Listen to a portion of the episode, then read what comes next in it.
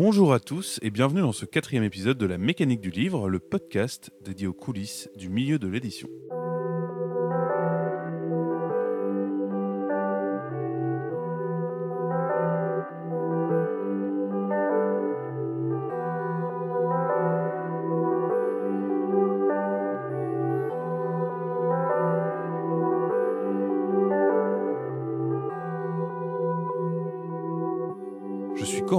Je serai votre hôte dans cet épisode, accompagné de Benjamin. Bonjour Benjamin. Bonjour Corentin. Benjamin, donc, vous commencez à le savoir, qui est responsable éditorial aux éditions du commun.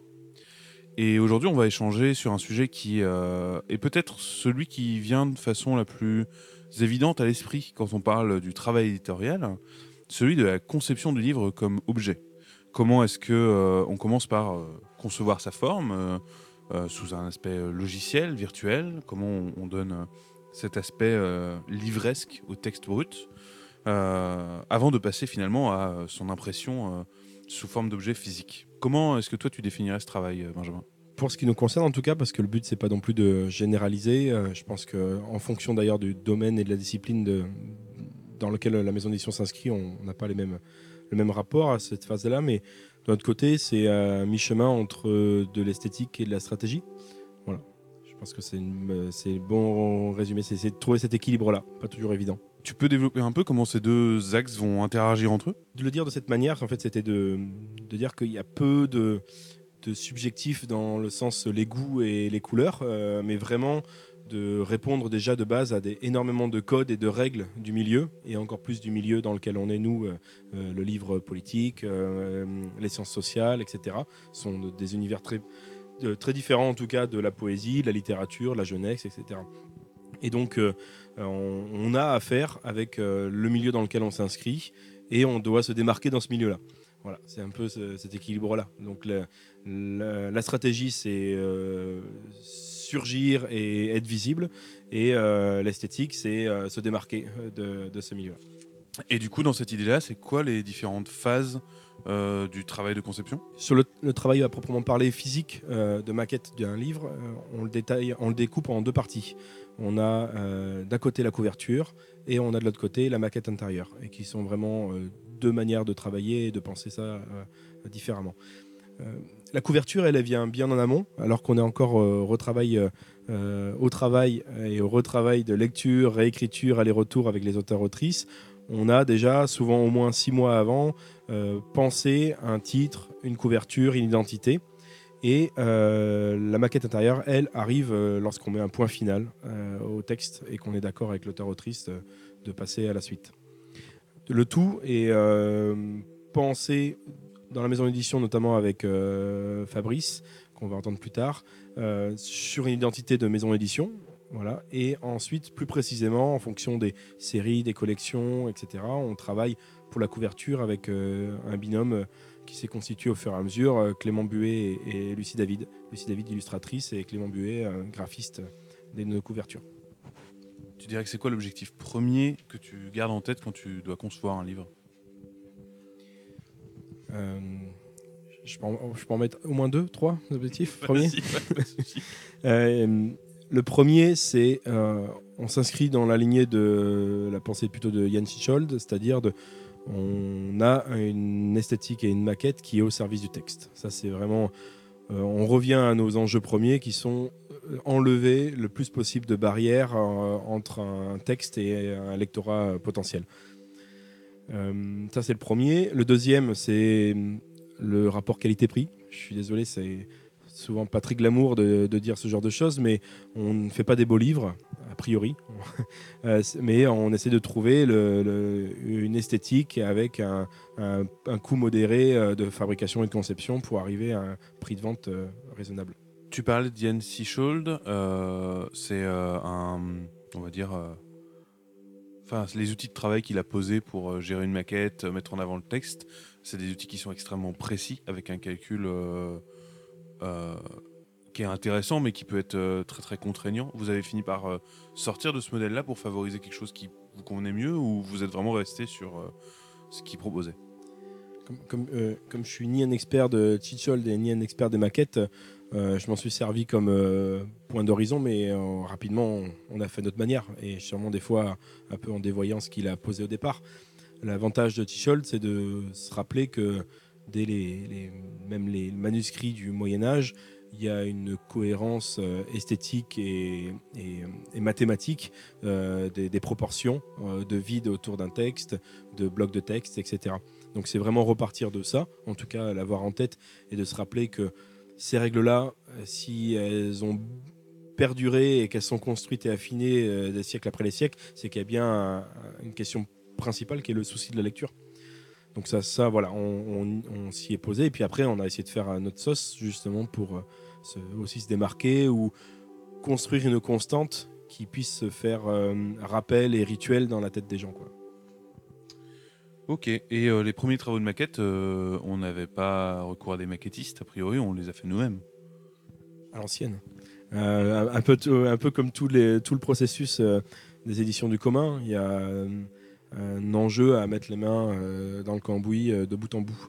Donc pendant même longtemps, ça fait seulement six mois là, qu'on qu'on commence à, à vraiment passer la main à, à quelqu'un d'autre. Enfin que je commence parce que c'est jusque-là toutes les maquettes intérieures, bon an mal an, euh, ont été faites par mes petites mains. Euh, et voilà, et aussi en, apprenant en faisant. Voilà, j'ai pas de formation euh, de diplôme euh, dans ce domaine-là, donc euh, c'est c'est- c'est du, du travail euh, en, en faisant. Tu utilises quel euh, type de logiciel pour ce travail-là? Euh, attention, euh, petit disclaimer, euh, ce qui va suivre n'est pas euh, contre le logiciel libre, mais montre la complexité de tous ces enjeux-là. Donc pour le rappeler, effectivement, le plus possible, nous travaillons dans la, dans, dans- dans la lignée de, du milieu libre, hein, de l'open source. On l'a vu avec les contrats il y a deux épisodes. Donc l'enjeu premier a été d'aller chercher une suite de logiciels libres pour, pour travailler l'identité graphique et la maquette intérieure. Donc on- j'ai commencé avec Scribus, euh, qui est un outil intéressant. Mais arrivé à un moment, on a rencontré énormément de, limites. Euh, et je, passe même la question des bugs, c'est pas ça, parce que ça, ça évolue avec les mises à jour, heureusement. Mais je parle de limites techniques. On a quand même des livres euh, à texte et des livres à note de bas de page. Et par exemple, euh, Scribus euh, n'automatise pas l'insertion de notes de bas de page. Donc quand on doit renseigner manuellement page à page une centaine, voire plus, de de bas de page, il y a une question rapide de, temporalité et de, temps qu'on met à cet endroit-là et pas ailleurs. Euh, et donc euh, depuis euh, maintenant un an, on a fait le choix de revenir à l'autre seul concurrent qui a le monopole dans le milieu, qui est Adobe et sa, suite et notamment InDesign. Du coup, tu évoques le problème des notes de bas de page. ça implique aussi qu'en fait, c'est vraiment des problématiques qui sont ancrées dans la littérature de sciences sociales. Dans un roman, on aura normalement beaucoup moins d'usage euh, à ce genre de choses et du coup, euh, le libre s'y prêterait peut-être plus. Oui, tout à fait. Oui, oui, je, je- dans des maquettes simples, il m'arrive de revenir euh, sur Scribus. Après, je pense qu'il y a plein d'autres endroits où il m'a satisfait. C'était un exemple, mais, mais c'est une question après de, de raccourci, d'habitude, d'usage, où bah, on sent un côté beaucoup plus technique et moins intuitif, mais qui s'explique tout à fait par euh, d'un côté, on a des contributeurs bénévoles euh, qui donnent du temps euh, lorsqu'ils en ont, et de l'autre côté, on a une machine de guerre économique. et encore, même cette machine-là n'est pas parfaite. hein. On a même là rencontré des limites sur de la conversion de notes de fin de texte, des choses comme ça. On, met à l'épreuve aussi les logiciels, et ce qui est logique. Je pense que quand on a une utilisation complète et quotidienne, forcément, on convient à toucher les limites. Du coup, concernant euh, les maquettistes qui travaillent avec nous, on a déjà euh, pu rencontrer euh, Lucie, qui a pris le relais donc de Benjamin sur les maquettes intérieures euh, lors du précédent épisode. Pour cet épisode, on a décidé de vous présenter un peu plus en détail le travail de Clément Buet, qui s'occupe de nos couvertures et qui, est venu nous rencontrer au bureau.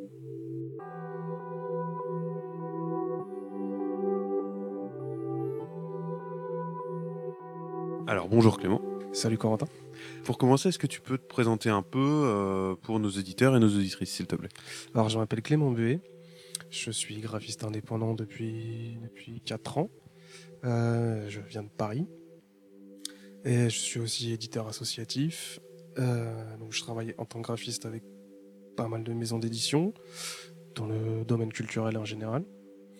Et euh, j'anime aussi, ça fait un moment, mais un blog sur l'édition euh, qui se concentre majoritairement sur le graphisme des couvertures de bouquins. Ça fait beaucoup de casquettes? C'est vrai, mais j'ai une grosse tête. Est-ce que tu pourrais euh, définir un peu ton boulot euh, pour quelqu'un qui connaîtrait absolument pas le milieu de l'édition? Qu'est-ce que tu fais toi concrètement euh? Alors mon boulot, le graphisme en fait, euh, c'est la communication, tout simplement. Communication par l'image. Euh, ça permet de représenter en fait euh, une idée, euh, un événement, mais concrètement dans l'édition, ça va être un moyen de, donner envie à, un client, un futur lecteur, d'acheter d'acheter un bouquin et comment dire de lui donner envie de l'acheter sans trop dévoiler de choses et sans copier non plus euh, la couverture qui s'est faite euh, chez l'éditeur co- voisin. Essayer de faire quelque chose d'original et qui donne aussi envie de lire et envie d'acheter le bouquin. Quoi.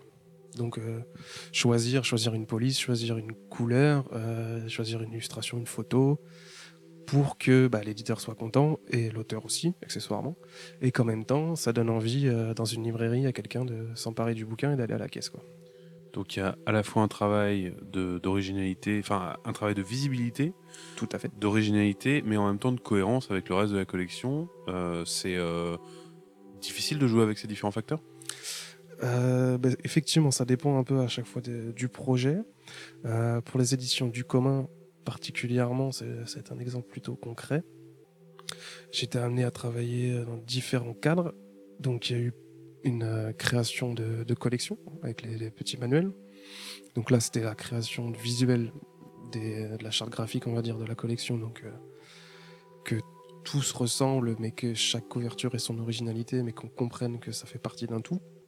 Donc ça c'était un boulot super intéressant de voilà de définir bon bah alors la police qu'est-ce qu'on qu'est-ce qu'on met euh, pourquoi ici je mets un tiret pourquoi ici je mets la police en gras voilà c'est vraiment tous les petits détails qui font qu'au final on aura une couverture quelle couleur je vais choisir quel camailleux pour qu'au final les couvertures soient représentées à côté et qu'on se dise ah tiens c'est la même collection et après comme tu dis il y a euh, faire des couvertures dans une collection qui est déjà établie et donc là, c'est de justement de s'emparer des codes qui ont déjà été établis par une tierce personne, euh, s'en emparer pour, euh, pareil, bah, à chaque fois, traduire le, visuellement le, contenu du bouquin. Euh, du coup, tu, tu- tu parles de camailleux, de choix de couleurs. Euh, ça voudrait dire que, enfin, ça veut dire que, en gros, euh, là où chaque personne voit sortir, les lecteurs voient sortir un bouquin par, par an, par semestre sur une collection. En fait, toi, tu as eu toute une réflexion à l'avance sur plusieurs tomes de cohérence de cette, de cette production-là. C'est ça, en fait, quand tu réfléchis à une collection, euh, bah, tu te dis, si je, pars sur telle couleur pour le, premier bouquin, euh, ça serait quand même mieux que les couleurs que je vais choisir ensuite euh, aillent à peu près ensemble. Quoi.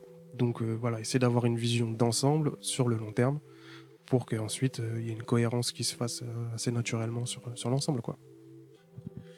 Et tu dirais que c'est quoi les, les- grands points sur lesquels tu te concentres, toi en tant que graphiste, ou que tu conseillerais à un graphiste, euh, on va dire, euh, nouvellement arrivé dans le milieu, euh, les enjeux qu'il doit garder en tête Les enjeux, alors de toute façon, c'est pas que pour le livre, ça restera pour le graphisme en général, donc peu importe le client. La chose principale pour moi, c'est qu'il faut garder en tête que c'est un échange avec ton client, donc que ce soit un éditeur ou quelqu'un d'autre. Donc en fait, il faut se dire que si l'éditeur vient vers toi, c'est que ton travail lui plaît. Déjà, faut se dire ça. Donc, c'est-à-dire que tu es en confiance. C'est toi qui vas travailler là-dessus et que normalement ça devrait plaire. Mais aussi garder en tête que bah, finalement c'est le client qui a le dernier mot. C'est lui qui choisit et qui te dit bah, ça, ça va ou ça, ça va pas.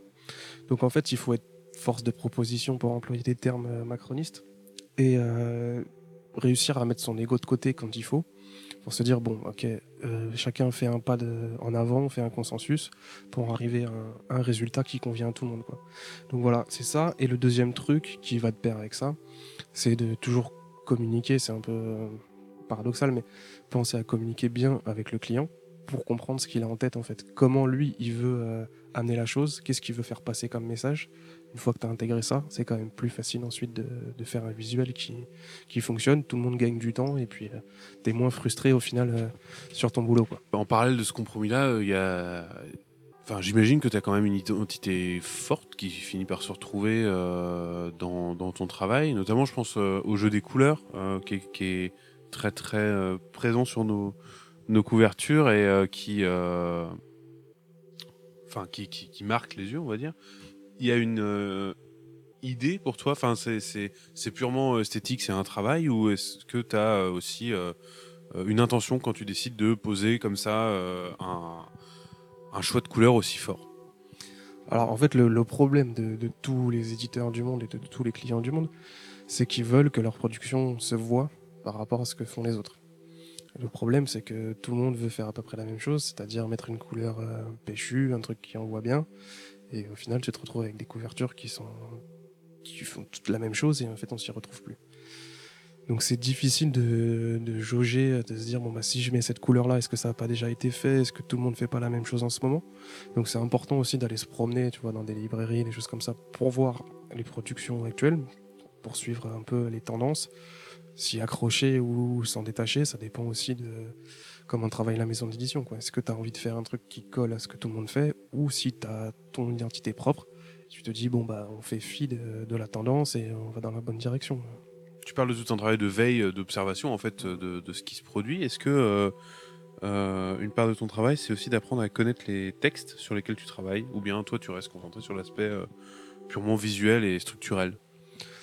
Euh, bah, la veille, c'est super important, oui. Et effectivement, pour les textes, euh, je préfère toujours avoir, euh, avoir un extrait du texte ou même le texte en entier.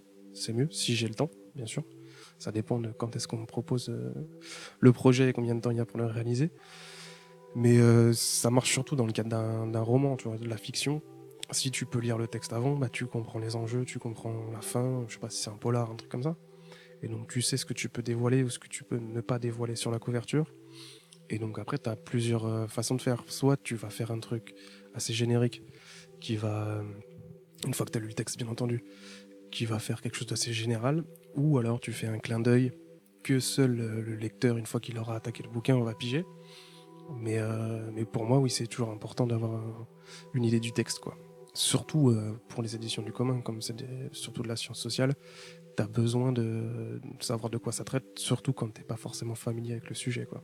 Pour éviter de se planter, et pareil, de perdre du temps et de toujours retarder le truc, quoi. Du coup, tu places comment ton travail par rapport à, cette œuvre écrite? Tu dirais que ton, ouais, ton boulot, c'est de, de valoriser ce texte euh, On va pas être trop prétentieux non plus, mais euh, je dirais qu'il y a deux choses différentes euh, me concernant. C'est que je te disais tout à l'heure que je bosse dans une maison d'édition associative aussi, où là le parti pris, c'est justement que le texte euh, soit euh, soit servi par le graphisme et l'édition. Donc là c'est vraiment un truc très conceptuel où euh, on y va à fond, que ce soit de la couverture, tous les détails du bouquin à l'intérieur et tout ça. Donc ça sert vraiment le texte. Mais euh, pour les bouquins des éditions du commun et les bouquins en général, ça se concentre majoritairement sur la première de couverture la quatrième. Et là, euh, c'est pareil, ça sert le texte, mais ça reste surtout une façon de, vendre le livre, en fait. C'est un peu le... Parce que quand tu es dans une librairie, tu veux acheter un bouquin, si t'as pas d'idée précise, qu'est-ce qui va te décider? C'est la couverture. Donc en gros, comment tu fais pour que dévoiler suffisamment d'informations à l'intérieur et en même temps donner envie à une personne lambda d'acheter le bouquin, bah, c'est ça. En fait, c'est du, ça reste du commerce et c'est le premier. Euh, c'est l'affect en fait qui va être. Euh, il faut susciter un, sentiment chez le, futur lecteur pour que ce sentiment, que ce soit de, l'interrogation, de, l'envie ou quoi, se transforme en, acte d'achat finalement. Parce que voilà, même si on se dit que l'édition c'est quelque chose d'artistique. Euh, c'est l'art avec un grand A, la culture. Euh, au final, ça reste l'industrie du livre et qu'au final, il faut, il faut vendre des bouquins. Donc euh, voilà, ça reste très commercial et très, très basique finalement comme façon de faire. Dans le cadre de certaines couvertures pour les éditions de commun, tu travailles aussi avec une illustratrice. Comment ça se passe le travail de coordination d'équipe finalement qui peut se passer euh, dans ce genre de cas? On bosse souvent en trio, donc avec euh, Benjamin Roux et, et, Lucie David, pour réussir à trouver euh, la bonne illustration, si elle, elle a déjà une idée, si quelqu'un d'autre en a une. Euh, moi, de mon côté, je vais surtout travailler sur, euh, sur l'agencement du texte, sur, sur les couleurs, et voir comment, comment la typo, enfin, comment pardon, l'illustration peut s'intégrer à la maquette que j'ai mise en place, et éventuellement, bah, voilà, si j'ai une idée, un truc qui pourrait améliorer son truc, ou elle inversement, essayer de rester dans l'échange au maximum et le plus bienveillant possible, sans dire je sais mieux que toi, c'est moi qui ai raison. Voilà, essayer de rester sur autant que faire se peut sur un pied d'égalité et d'échanger.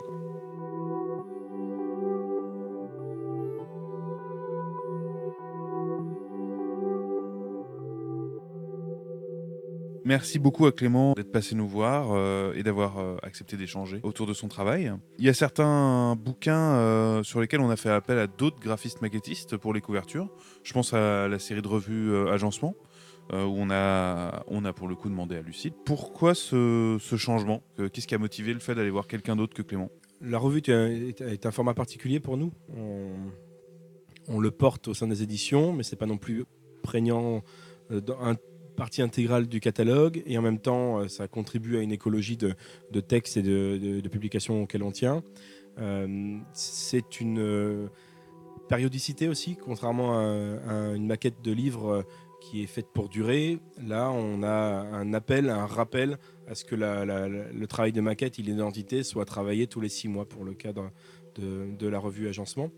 Et donc, il nous a semblé que ça nécessitait un travail spécifique et qu'assigner une personne euh, sur le projet global pouvait justement donner euh, une consistance à, à, l'identité. Pareil pour certains bouquins qui, sont particulièrement ambitieux, où on a mobilisé un peu plus de personnes. Je pense à L'Horizon est ici, qui euh, sort euh, en novembre, au moment où on enregistre cet épisode, euh, et qui euh, a une forme et une, autant à l'intérieur qu'à qu l'extérieur. C'est-à-dire que c'est un, un, bouquin qui est vraiment plus gros que ce qu'on fait d'habitude, et le l'agencement du texte à l'intérieur est aussi très spécifique. Euh, on avait euh, quelqu'un qui était directement sur cette mission, Marine, qui était stagiaire graphiste. C'était quoi les enjeux spécifiques euh, d'un bouquin aussi hors norme? Ce, ce livre-là, il a nécessité de prendre les choses à l'envers par rapport à ce que je présentais précédemment. C'est-à-dire qu'on on vient souvent en travail de maquette, enfin on vient tout le temps en travail de maquette lorsque le livre est terminé, parce que le, les risques de faire des bêtises sont grands, de revenir dans un texte en réécriture alors qu'on vient d'en de, de, finaliser sa mise en forme.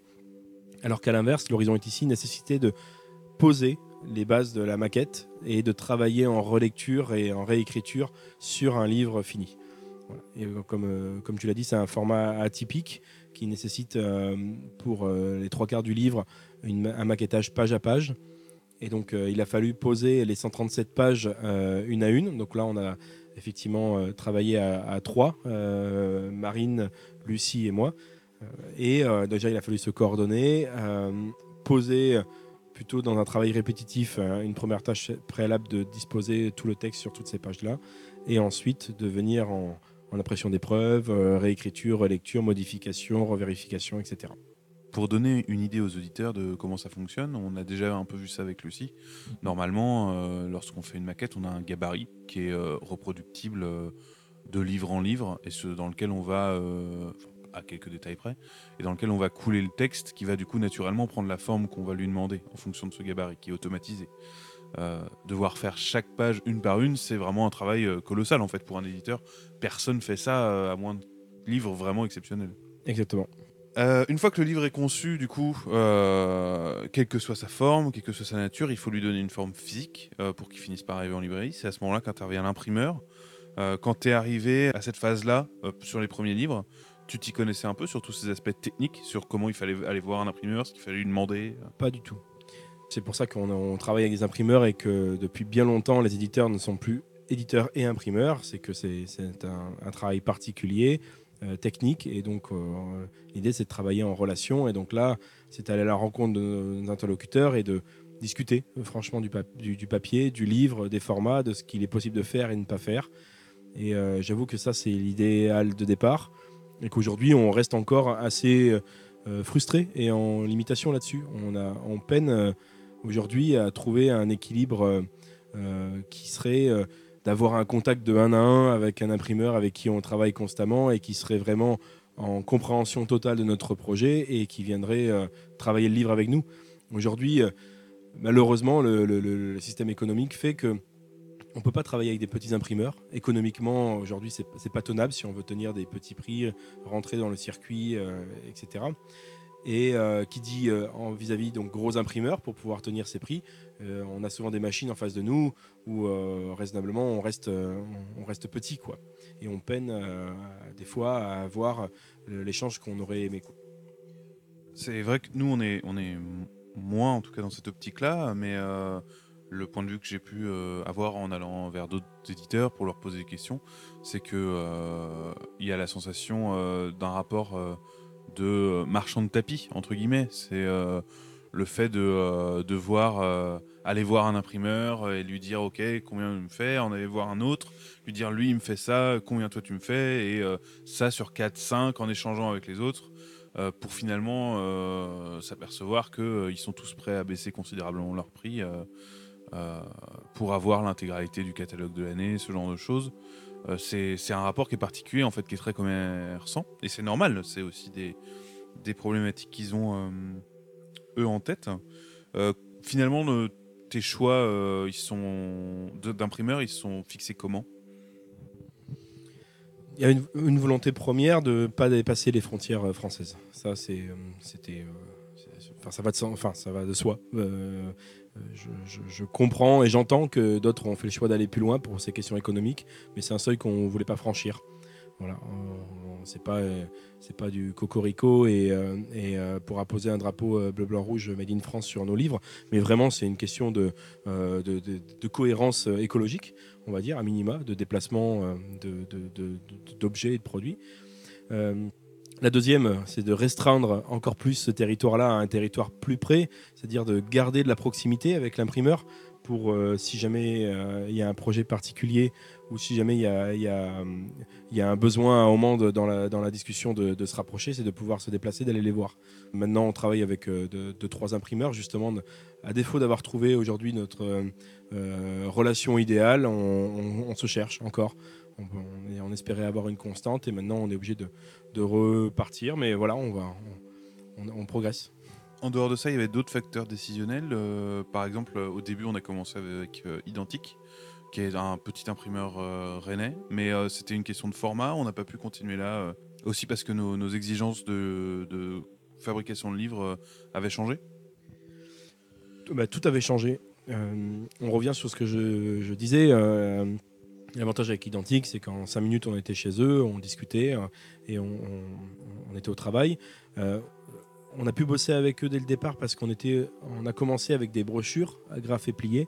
Et là, c'est leur cœur de métier et, on était aussi sur des petites quantités. Et donc voilà, donc on a changé, on est passé sur du brochet, du dos carré collé et on a augmenté fortement nos quantités.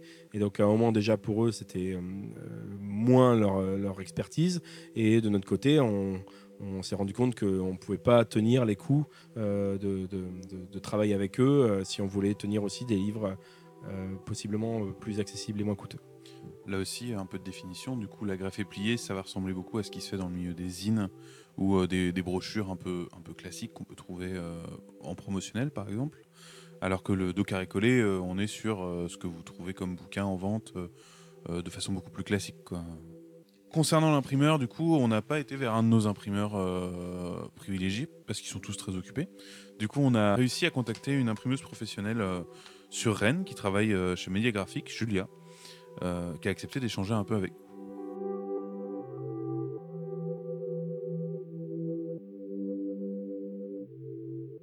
Bonjour Julia. Bonjour Quentin. Pour commencer, est-ce que tu peux te présenter un peu pour nos éditeurs et nos auditrices, s'il te plaît? D'accord. Alors, Julia. Euh, j'ai 30 ans et je suis imprimeuse depuis euh, environ un an euh, suite à une reconversion professionnelle. Ok, t'es imprimeuse où? Je suis imprimeuse donc à Média Graphique, une imprimerie rennaise d'une trentaine de personnes et qui est une scope depuis les années 80. 30 personnes, c'est beaucoup dans le milieu de l'impression? 30 personnes, c'est une bonne imprimerie, oui. C'est pas beaucoup parce qu'il y a des imprimeries de 100 personnes, mais 30, on va dire que c'est une belle structure déjà.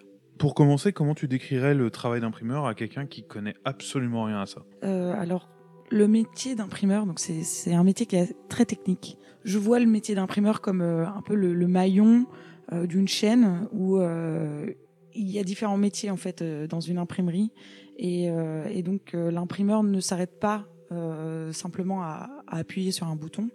on va surtout chercher donc à, répondre à la confection d'un produit euh, en l'imprimant.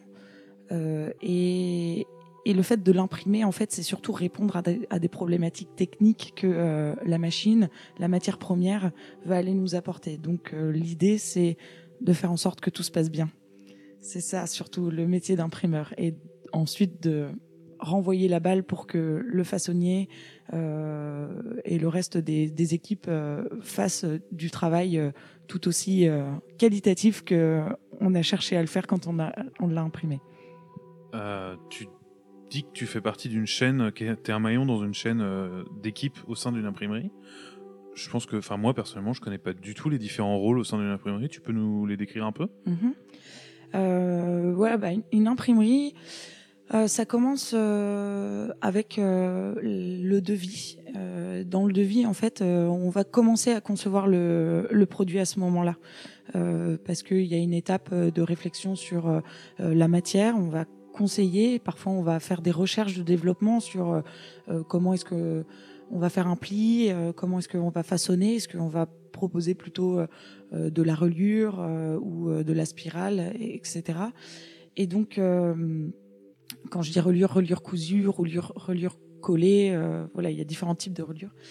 Euh, voilà, et donc ça commence là. Euh, le, client euh, commence à imaginer à ce moment-là le, le, produit euh, et et ensuite, on passe à l'étape traitement de informatique. Donc là, on appelle ça le pré-presse.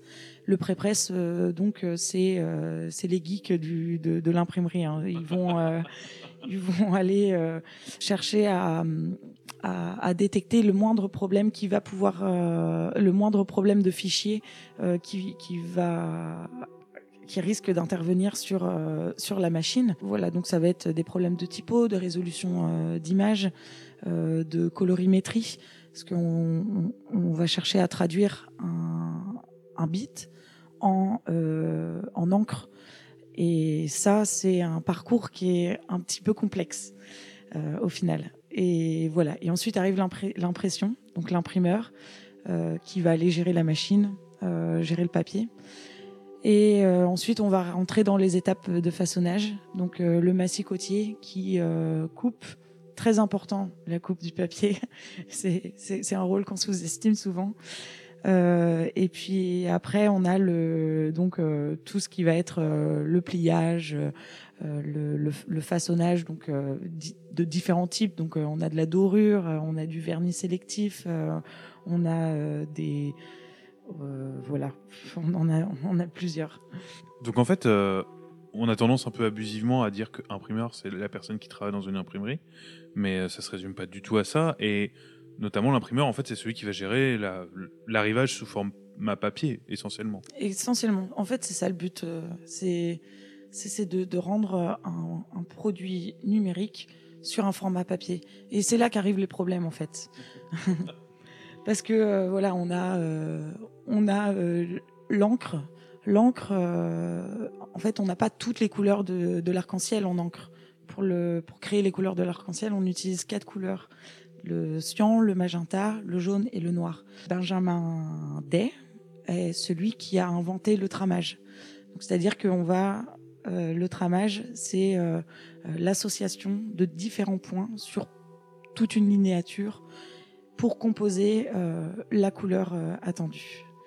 Et, et voilà. Et donc après, les couleurs que l'on souhaite obtenir euh, ça, c'est une gestion de, de, la colorimétrie. Donc, euh, le, le, le, fichier informatique doit obtenir les bonnes informations pour pouvoir avoir la bonne, euh, le bon rendu sur le papier. Donc, à travers cette encre, en fait, cette encre, elle réagit aussi par rapport au papier sur lequel elle va être posée. Donc le papier, soit il est couché, donc c'est-à-dire qu'il a une petite pellicule qui va le rendre plus ou moins brillant, ou alors il est offset. Offset, donc c'est pas comme la machine, c'est le papier qui est naturel et qui n'a pas de couche de coucher. Et donc après ce papier offset, euh, on peut aussi partir sur du papier de création parce qu'on va aller chercher à le rendre euh, des creux plus ou moins importants euh, pour lui donner de la, de la matière, de la texture et de la, et de la main aussi, c'est-à-dire la, de la densité. Pour nos auditeurs, une machine offset, c'est quoi? Alors la machine offset, c'est donc la grosse machine qui va permettre d'imprimer et donc qui euh, est composé de quatre euh, rouleaux principaux et, euh, et, par un système de, de, de, mouillage, on va aller mettre de l'eau, puis mettre de l'encre sur une, sur une plaque qui rentre dans chacun de ces rouleaux. Donc il y a une plaque pour chacune des couleurs, c'est MJN. parfois ensuite on a d'autres rouleaux pour le vernis ou pour des couleurs Pantone. et donc ce, cette répulsion de l'eau avec euh, sur la plaque euh, va permettre ensuite de faire adhérer l'encre et euh, faire par un système de transfert, donc de rouleau en rouleau, arriver sur le papier. Voilà. Donc ce papier, il, il arrive imprimé et il y a ce fameux rouleau aussi blanchet qui permet de, rendre une force plus ou moins importante pour pouvoir adhérer au papier qui est plus ou moins différent. Donc soit il est offset et donc on doit plus rentrer dans son, dans son grain, soit il est couché et donc on rentre un petit peu moins. Et là, il y a toute une technique euh, voilà, de savoir euh, euh, comment va réagir le papier par rapport à la, à, la, machine et donc ensuite les régler. Économiquement, ou en tout cas en termes de, de charge de travail, le livre, ça représente beaucoup du, du travail quotidien d'un imprimeur? Le livre, non, c'est pas ça qui va faire vivre l'imprimerie. Euh, ça en fait euh, beaucoup partie, et puis c'est surtout les projets les plus intéressants. Le livre, euh, c'est un gros gros travail. Pour le concevoir déjà, donc j'imagine que dans, tout ce podcast, on va pouvoir se rendre compte de, tout le travail qu'il y a derrière pour en arriver à, sa finalité. Et, du coup, ces projets-là sont, sont peut-être euh, moins courant que euh, l'impression d'une plaquette par une, par une entreprise euh, ou l'impression de, de, différents supports qui vont permettre de faire des devis, ou etc. etc. ou pour une, structure culturelle qui va chercher à imprimer des plaquettes et des flyers pour communiquer sur les différents concerts qui vont passer, etc. Voilà. Donc le livre euh, par exemple, nous, notre imprimerie, euh, elle va aller euh, travailler avec la Fondation Cartier ou quelques musées parisiens. Et donc, une expo va aller demander à, imprimer des affiches, des cartes postales pour, tout le, pour tout le merchandising et un bouquin de l'exposition. Et donc euh, là, c'est le, le, bel objet qui va, qui va ressortir euh, de, cette commande. Euh, voilà. C'est quoi la différence entre imprimer un livre et imprimer une plaquette promotionnelle, par exemple? En quoi le livre se différencie comme tâche? Le livre, en fait, déjà, ça va être à la base au moment du pré-presse où, euh, où il y a euh, toute une réflexion technique qui va, qui va avoir lieu, euh, parce que façonner un livre, c'est important, parce qu'on n'imprime pas page par page, on imprime sur des grandes planches de papier. Et donc ces grandes planches de papier doivent être ensuite mises en cahier ou recoupées, repliées pour euh, pouvoir ensuite avoir ce, livre. Donc euh, euh, l'imprimerie a, créé plein de petites astuces pour réussir à, sur une grande planche de 70 cm par, par 100, pouvoir tout plier et finir avec seulement trois coupes à avoir les pages en 1, 2, 3, 4, 5, 6, 7, 8, 9, 10, etc. dans l'ordre. Donc euh, en gros sur une planche, on va avoir une imposition avec euh, la page 1 qui euh, se retrouve avec la page 12 en fin. Ensuite à côté c'est la page 5, et etc., etc. Et donc en fait on a l'impression que c'est un vrai bordel, mais tout ça, c'est, ça, ça, ça finit bien. voilà c'est principalement ça. Et après, il y a plein de petites astuces. Euh, et puis même, en fait, en amont, toute la réflexion que l'éditeur va avoir avec euh, euh, l'imprimeur au moment de la confection du, livre sur le devis, combien ça coûte, quel est le, papier qu'on va utiliser, pour quelle utilisation, est-ce qu'on cherche à avoir un papier qui qui se ressent plus à la main, qui est plus lourd quand on va tourner les pages, ou alors un papier un petit peu plus léger, ou alors du calque, parce qu'on veut créer cet effet-là euh, dans la lecture, euh, un effet de respiration, tout ça. Tout ça, c'est euh, beaucoup de réflexion en amont. Euh, voilà, donc forcément, avec l'expérience, on arrive à des choses, à des décisions beaucoup plus rapides, mais je pense qu'il faut beaucoup d'expérience aussi. C'est Enfin, justement, pour, gérer la complexité de cette tâche, on conseille souvent aux éditeurs d'aller voir euh, directement leur imprimeur. Et d'ailleurs, euh, c'est un peu l'idéal pour un éditeur de se dire qu'il est en mesure d'aller régulièrement voir son imprimeur pour, euh, au moment de l'impression, pour voir comment ça se passe. Mm. En tant qu'imprimeur, toi, quelle relation tu as avec les éditeurs? Alors, moi, je suis une petite main dans, dans, cette grande chaîne. Donc euh, ma relation avec euh, l'éditeur, euh, elle va être au moment du BAT, donc c'est-à-dire du bon à tirer.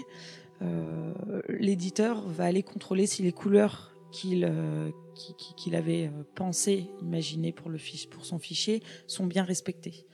Et en fait, parfois, la machine, donc, elle, elle peut avoir un petit peu trop de densité au niveau de la couleur. Euh, et donc, euh, l'éditeur va demander à peut-être réduire un petit peu la, la couche d'encre pour avoir quelque chose de, de, de, moins de, moins bouché. Et, et inversement hein, parce que parfois on veut quelque chose qui soit bien pop euh, bien flashy et il faut pas hésiter à, à faire couler l'encre là bien sûr quoi. Et, et après euh, il y a toujours possibilité. Alors moi je suis sur une machine qui est numérique c'est différent par rapport à la machine offset. C'est le même principe, mais il y a un procédé qui permet euh, de manipuler le, fichier et l'impression légèrement différemment. Et donc euh, là, si moi, l'éditeur, euh, il y a des couleurs qui ne finalement lui correspondent plus au moment d'imprimer, j'ai toujours possibilité d'intervenir sur, sur les couleurs avoir un rouge différent, avoir un vert différent. On me demande un vert sapin, je peux t'avoir le vert sapin, il n'y a pas de souci. Euh, voilà. Et justement, cette relation euh, entre deux professionnels qui euh, parlent pas forcément exactement le même langage, parfois peut être compliqué. Toi, est-ce que tu aurais des, on va appeler ça des conseils de bonne conduite, de bonne communication à donner aux éditeurs pour que la relation avec l'imprimeur se passe bien? Oui, alors c'est une question un petit peu difficile. euh, euh, c'est sûr que, en plus de, de par mon expérience qui est passée par un parcours de graphiste euh, avant, enfin de, qui a beaucoup travaillé avec des graphistes, euh, cet échange de vocabulaire, ce jargon, il est, euh, il est très compliqué euh, à, à, à, être entendu d'un côté comme de l'autre. Et, euh, et c'est vrai que en fait, euh, si le, graphiste euh, ne sait pas comment marche techniquement une, imprimante, enfin une, presse, excusez-moi, puisque l'imprimante c'est plus pour le bureau en termes de vocabulaire. Donc si la presse, si, le graphiste ne sait pas comment marche la presse, ça peut vite arriver à des problèmes. Et derrière aussi, ce qui est compliqué, c'est que l'imprimeur, au moment du devis, il ne euh, peut pas répondre à toutes les questions. Donc il faut, euh, réussir à, venir avec une idée à peu près aboutie quand même et de connaître les, utilisations de tel type de papier, de, euh, tel type de façonnage, de tel type d'ennoblissement entre le, vernissage, etc. Donc il faut, je pense, beaucoup regarder les bouquins, pratiquer, discuter, voilà, et, et se faire au, se faire au, jargon aussi.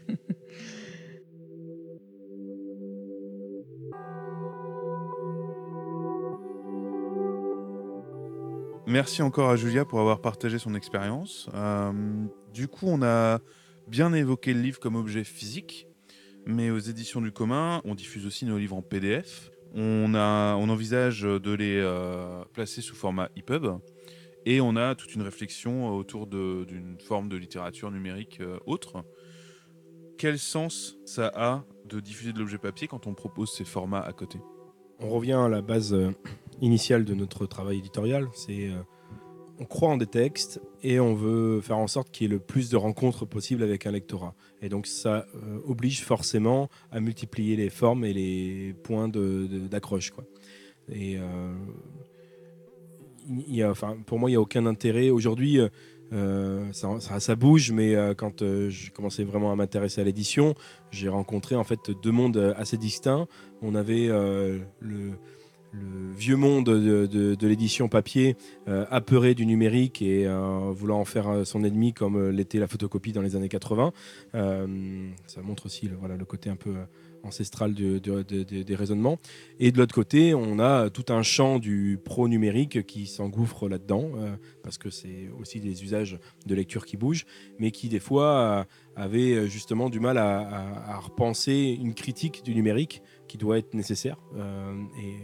Et, donc, sans euh, se targuer qu'on soit les seuls à être dans cet entre-deux, c'était comment on re- rentre en complexité et en débat entre deux univers qui euh, euh, ont du mal des fois à faire ami-ami. Et, et puis on revient aussi dans la base de notre travail, c'est que la question de l'argent ne doit pas être un prétexte à, ne pas accéder à un savoir. Et donc, il était logique, à minima, de rendre disponibles les textes en ligne. Voilà. Et donc, on reste persuadé euh, qu'il y, a- une nécessité, une pratique et euh, un rapport à la lecture qui passe par un format papier. En plus, quand on vend un livre papier, c'est rappeler que derrière, il y a toute une économie. Donc, quand on paye un livre, on rémunère plein de gens. On ne refera pas la liste parce qu'elle est disponible en vis-à-vis des podcasts et que justement le podcast dans tous ces épisodes rappelle euh, tout- toutes ces personnes-là. Mais voilà, c'est aussi dire que on peut accéder à un savoir et que c'est pas dépendant du fait qu'on peut euh, créer une économie autour d'un livre et rémunérer tous les gens qui sont derrière. Concernant la, la ligne, on va dire esthétique, euh, qu'on a posée sur nos collections, que Clément a un peu évoqué, enfin même longuement évoqué, comment on va dire tu portes cette identité sous un format numérique? On n'est pas venu là-dessus en, en précision, mais on, a, on dissocie l'identité euh, communicationnelle, de- d'identité graphique de la maison d'édition, de l'identité des livres. On a travaillé euh, une identité des livres, déclinaison par les séries, euh, les styles de, texte, et on pense une manière de parler des éditions, que ce soit sur des supports papier, euh, nos catalogues, nos affiches, les stands, etc., comme donc une version matérielle et une version numérique en vis-à-vis, euh, euh, parce que c'est aujourd'hui un gros support de, diffusion et de renseignement pour les personnes qui veulent euh, aller plus loin dans ce qu'on fait. Et pour ça, on l'a pensé avec Fabrice, Fabrice Lorraine, qui un peu travaille notre direction artistique, et on a posé ensemble cet équilibre-là de- de- d'esthétique dans ce qui nous ressemble, et on s'approche notamment dans le milieu architectural la question du brutalisme, comment on ne vient pas mettre des paillettes et dissimuler le- les, choix de matériaux qu'on utilise. Quoi. Que ce soit matériaux web, euh, du code, euh, et couleurs, euh, systèmes, etc., comme les matériaux euh, papier. Lorsqu'on fait des stands, le rappel de nos deux barres rouges inclinées se fait par du scotch à la main euh, posé sur euh, les papiers qu'on qu'on écrit nous-mêmes. Voilà, il y a tout un travail euh, vraiment euh, brut et aussi pour une question euh, toujours de, de revenir à du fait soi-même, de maîtriser euh, ce qu'on crée et euh, une question de coût, encore une fois. Justement, j'ai pu échanger un peu avec Fabrice, c'était pas très difficile, c'est notre éternel voisin de bureau, et avoir un peu son point de vue de designer, son point de vue de, responsable de la direction artistique, quelque part, sur, sur ce travail-là.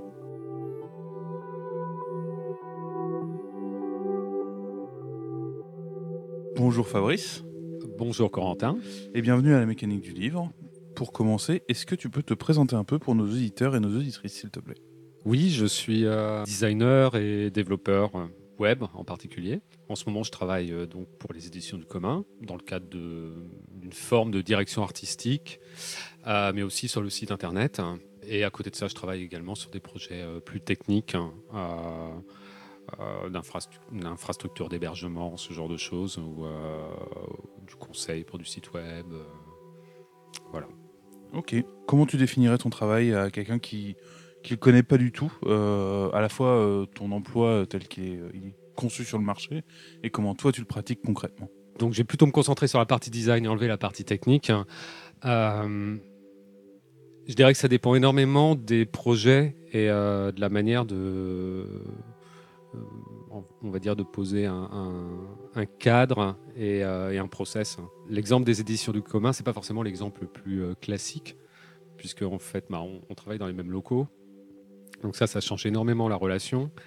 Euh, alors qu'habituellement, pour de la commande classique, il n'y a pas autant de proximité. On s'est retrouvé dans, un espace de coworking, euh, face à face au, au bureau, sans, connaître, sans se connaître, sans connaître nos activités respectives. Et euh, de fil en aiguille, à se donner quelques coups de main, ce genre de choses. Euh, bah, j'ai commencé à intervenir sur, euh, sur une chose, sur une autre, euh, en particulier sur l'identité, parce qu'au départ, il y avait vraiment que surtout le logo, et j'ai commencé à travailler sur vraiment la partie communication, donc poser un système graphique, des, choses récurrentes qui puissent être réutilisées par tout le monde. Et, puis après, il y a eu ce travail un petit peu informel hein, sur des couvertures ou sur certains livres la forme que pouvait prendre l'objet. Euh, et puis bah, en ce moment, je suis euh, sur, sur, le site internet. D'accord. Ça, c'est le travail de direction artistique, tu disais? C'est un mix. Euh, le travail de direction artistique, je dirais qu'il est plus sur, il a été plus sur le print, parce que mais alors que sur le web, là, c'est un mélange. Hein, c'est pas que ça. Il y a une partie technique aussi, et, et puis vraiment une partie de design web pur et dur. Bah, ce qui est intéressant pour moi, enfin justement, c'est que est, sur une approche globale hein, qu'on n'a pas toujours en termes de design et assez transversale. Hein, euh, et euh, ça passe aussi par beaucoup de moments de discussion qui relèvent plus du travail de Benjamin, du travail d'éditeur en fait. Quand tu as travaillé sur, l'identité visuelle des éditions du commun, quand tu as, euh, as bossé sur cette cohérence au travers de la communication, les couvertures, aujourd'hui le web, c'était quoi les points principaux que tu avais à l'esprit qui te semblent importants euh, de garder en tête quand on bosse sur une identité visuelle Donc pour moi, ce qui sous-tend tout ça, bizarrement, c'est lié à la, vraiment la manière de travailler ensemble et, à chercher des solutions avec des moyens très simples.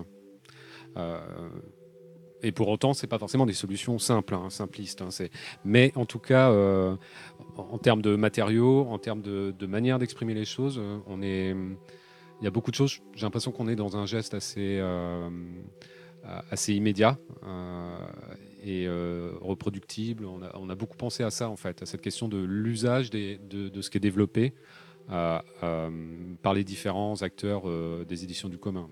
en, premier lieu, évidemment, Benjamin, mais aussi différentes personnes qui, ont pu, qui travaillent régulièrement sur, soit sur la communication, soit plus sur voilà la partie mise en page, ce genre de choses.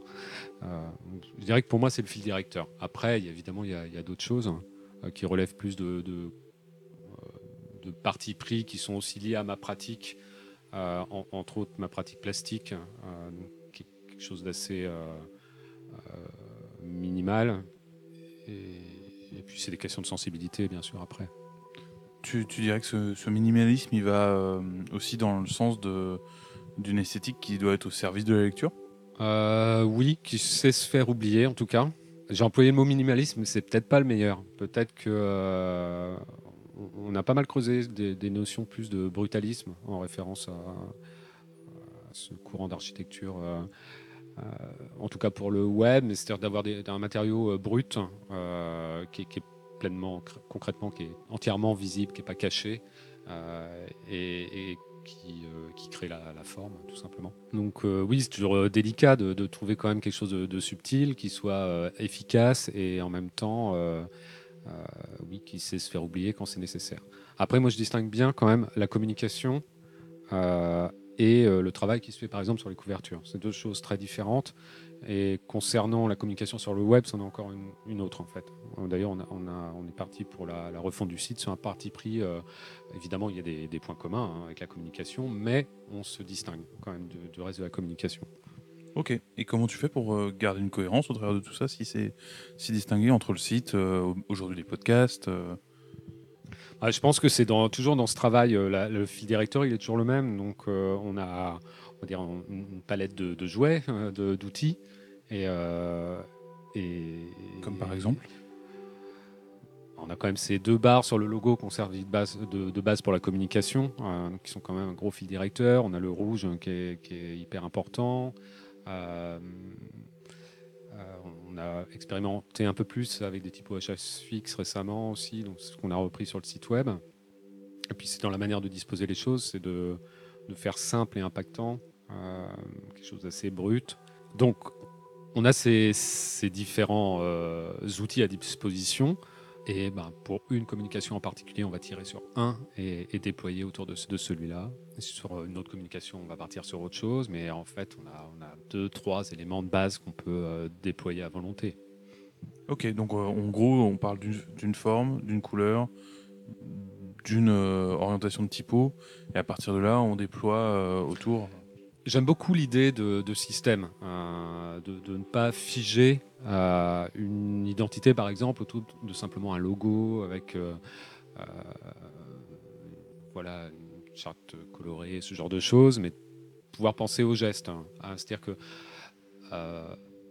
par exemple, quand on a pensé le, logo, enfin, on va dire les extensions du logo pour la communication, on est parti sur ces deux barres parallèles correspondent à, celle qui est sur le logo, qu'on a mise en oblique, et euh, en rouge, mais ça a été pensé effectivement euh, bah, graphiquement euh, à l'écran mais, pour être imprimé, mais aussi parce qu'on on a réfléchi à ce qu'est-ce qu'on pouvait faire de rapide et de peu coûteux sur un stand. et là, c'est là qu'on a acheté du, scotch rouge, tout simplement, pour le faire en vrai. Et de la même manière, on a pensé à ce qu'on pourrait faire avec des tampons. Donc en fait, c'est aussi ce qui sous-tend et qui rend intéressant ce travail, c'est que quand je parlais de gestes, c'est vraiment ça, c'est qu'on on est dans le, au-delà de penser à ce qui est représenté visuellement et à une certaine forme, c'est de penser aussi les, les, les outils et les gestes qu'on peut faire avec on est dans la stratégie dans le sens où on a, euh, on a, on a posé une ligne directrice, un espèce de vecteur sur lequel on, va travailler. Et ça a posé une forme d'esthétique derrière. Et c'est ça qui sous-tend tout le travail, au-delà de quelconque forme. Je pense qu'on pourrait faire, pour un événement particulier, une communication complètement différente, mais qui soit toujours en cohérence euh, avec, euh, avec ce qu'on a posé pour que ce soit l'identité, que ce soit le site web.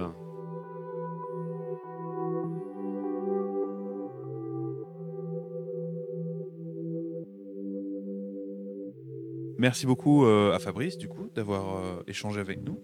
Le mot cohérence, c'est un mot qui, a beaucoup, qui est beaucoup revenu euh, pendant cet épisode, qui a traversé pas mal la réflexion de Fabrice, la réflexion de Clément, la nôtre. Comment est-ce que toi, tu gères cette cohérence entre différentes je disais tout à l'heure des branches, finalement c'est un peu ça. chaque collection, les revues, la communication sont des choses gérées séparément mais qui doivent pouvoir s'évoquer les unes les autres? Cette cohérence, elle est dans un équilibre fragile, euh, la dialectique que je posais au départ, hein, d'un côté l'esthétique et de l'autre côté la stratégie. Si on prend l'exemple de la, des couvertures, euh, cette dialectique, elle, est, elle, est, un peu mise à mal, puisque euh, j'ai tout le temps, et j'essaye le plus tôt possible dans la relation avec les auteurs-autrices, de rappeler qu'une couverture, c'est 80% de stratégie, 20% de, singularité, d'envie et de plaisir. Et ça va pour le choix du titre, comme pour l'identité, l'illustration et l'identité. Euh, ça, répond déjà au fait qu'un livre, quand il arrive et qu'il va être édité, il rentre dans l'identité de la maison d'édition, il rentre dans l'identité de la collection ou de la série dans laquelle il est. Donc déjà tout ça c'est sous contrainte. Et en plus, Euh, je le rappelle souvent, le but d'un livre, c'est pas de faire plaisir euh, à l'auteur ou l'autrice, c'est de donner à lire au plus grand nombre. Et donc, euh, une grosse partie de cette diffusion-là se passe en librairie, et en librairie, il y a du monde. Donc, il faut rentrer dans les codes du milieu et, jouer de quelques codes un peu osés pour se, démarquer. Et, ça, je suis désolé, ça fait un petit peu euh, dictature euh, éditoriale, mais on ne met pas trop de monde autour de, ces choix-là. Et donc, euh, c'est posé tout le temps en, préalable aux auteurs-autrices de dire que cet espace-là, ça va être compliqué pour eux de donner leur avis. En tout cas, pour ce qui est de l'identité, de l'illustration et l'identité de la couverture, sur le titre, bien sûr que là, on rentre en, débat. Ils proposent des choses, ils tiennent à des mots. Nous, on répond avec euh, des univers qu'embarquent certains mots, des imaginaires sur lesquels on ne peut pas aller, etc. Et on, voilà, c'est de l'aller-retour pour arriver au titre euh, qu'on espère à chaque fois idéal. Donc en fait, pour garantir une cohérence, euh, c'est presque le, moment où euh, ton rôle de coordinateur au sein des éditions du commun est le plus fort. Tu dois réellement euh, coordonner différentes personnalités et euh, différents enjeux euh, autour de la conception d'un, ouais, d'une charte graphique euh, commune. Quoi. Mais c'est- je ne veux, pas faire mon Calimero avec cette, euh, ce que je vais dire là, mais, euh, c'est quand même une tâche très ingrate et qui est pourtant inhérente au poste euh, et euh, à mes responsabilités. C'est qu'à un moment, je dois faire avec, sur chaque livre avec une quinzaine d'interlocuteurs et interlocutrices différentes. Et que tous ces gens-là ne savent pas qu'il y a toutes ces autres personnes autour de la table. Et que mon travail, c'est tout le temps de trouver des compromis pour que le moins possible de gens soient frustrés. J'ai même pas dit à l'inverse que pour que le plus possible de, gens soient heureux. C'est même pas ça la question. Ça va être que l'objet arrive en ayant fait le moins de dégâts euh, dans les personnes qui sont autour de la table. Bien sûr, avec une place prépondérante pour la personne qui a produit l'œuvre et euh, pour toutes les autres qui, viennent ensuite. Ok, c'est peut-être un peu dur comme conclusion pour un, un épisode sur la conception euh, du livre. Est-ce que tu as un peu de douceur à nous apporter euh, pour finir? Dans ce monde de brut. Euh, ce que je voulais dire, c'est pas, pas que euh, je suis seul à décider, loin de là en plus, mais c'est que à chaque fois, sur chaque étape, on fait en sorte de s'entourer des meilleures personnes pour faire les bons choix. Donc on a le comité de lecture qui va décider de si on part hein, sur un livre ou pas. On a le binôme Clément et Lucie pour euh, euh, Lucie David pour le pour la, couverture, euh, etc.. Et tous ces gens-là, on est en confiance avec eux. Donc si je commence à venir en négociation parce que euh, telle, telle couleur qu'ils ont choisie ne plaît pas à telle autre personne de la chaîne, si je remets en question le choix du comité de lecture en amont sur un choix de manuscrit, enfin, on peut plus en fait à un moment aboutir. Et que tout ça, en tout cas, c'est poser des bases euh, peut-être dures, un peu dir- directives, mais bien sûr pour tout le temps rentrer en discussion. Il faut se dire que si on a un livre qui nous arrive entre les mains ou en librairie, c'est qu'au moment on a, mis de, la concession à plein d'endroits et qu'on est tous tombés d'accord. On n'édite pas un livre où euh, il y aurait un veto à un moment d'une personne et avant tout des auteurs-autrices. C'est vrai qu'on a rien que sur la dimension esthétique, euh, énormément de personnes impliquées. Il y a Fabrice du coup en amont sur euh, toute une réflexion, euh, on va dire plus globale sur euh, la, maison d'édition en tant que telle. Euh, il y a Lucie et Clément, il y a Lucie sur euh, le- les, on va dire les maquettes d'agencement, mais aussi pas mal d'illustrations. On mobilise des illustrateurs pour le, une illustratrice pour le podcast et, et sur d'autres projets. Rien que sur la dimension graphique. On se rend compte qu'on a déjà une équipe qui est très très présente. Et en même temps, c'est quelque chose d'important pour nous. Tout à fait. Voilà. C'est et et, euh, mon rôle en tant que responsable, mais ce serait le rôle de n'importe quelle autre personne à ma place, c'est, bien de, coordonner tout ça et d'écouter la parole de gens avec qui on a d'essayer de s'entourer. En fait, euh, je suis je suis pas un, one man band euh, tout seul à, à porter cette maison d'édition. Il y a énormément de monde autour et donc euh, on- on- on écoute. Surtout que c'est pas tant un rôle décisionnaire parce que ce qui est ressorti, notamment quand on travaille avec Chloé, qui illustre les podcasts, merci Chloé, euh, c'était réellement l'envie euh, de choisir une personne qui avait une identité forte et de la faire euh, bosser avec son identité. et de faire confiance. Voilà, au moment on, on croit en, en la rencontre entre un, un texte pour le- le- les livres, mais un, un contenu pour le podcast, et euh, une illustratrice ou un illustrateur. Et à un moment, une fois qu'on a fait ce choix-là, on rentre en confiance. Voilà. Sinon, on, on est, on, est, on devient directeur et la personne en face devient exécutant, et c'est pas comme ça qu'on travaille. Voilà, la confiance, ça c'est déjà un peu plus euh, de douceur pour finir l'épisode. Donc, euh, Donc on arrive à la fin de ce quatrième épisode de la mécanique du livre. On espère qu'il vous aura plu. Merci Benjamin pour avoir échangé avec nous. Euh, merci à toi et merci encore une fois bah, justement à tous ces gens euh, derrière, euh, derrière le- les éditions du commun. On vous laisse pour aujourd'hui, mais on se retrouve dans un mois pour le cinquième épisode qui sera dédié à la promotion du livre.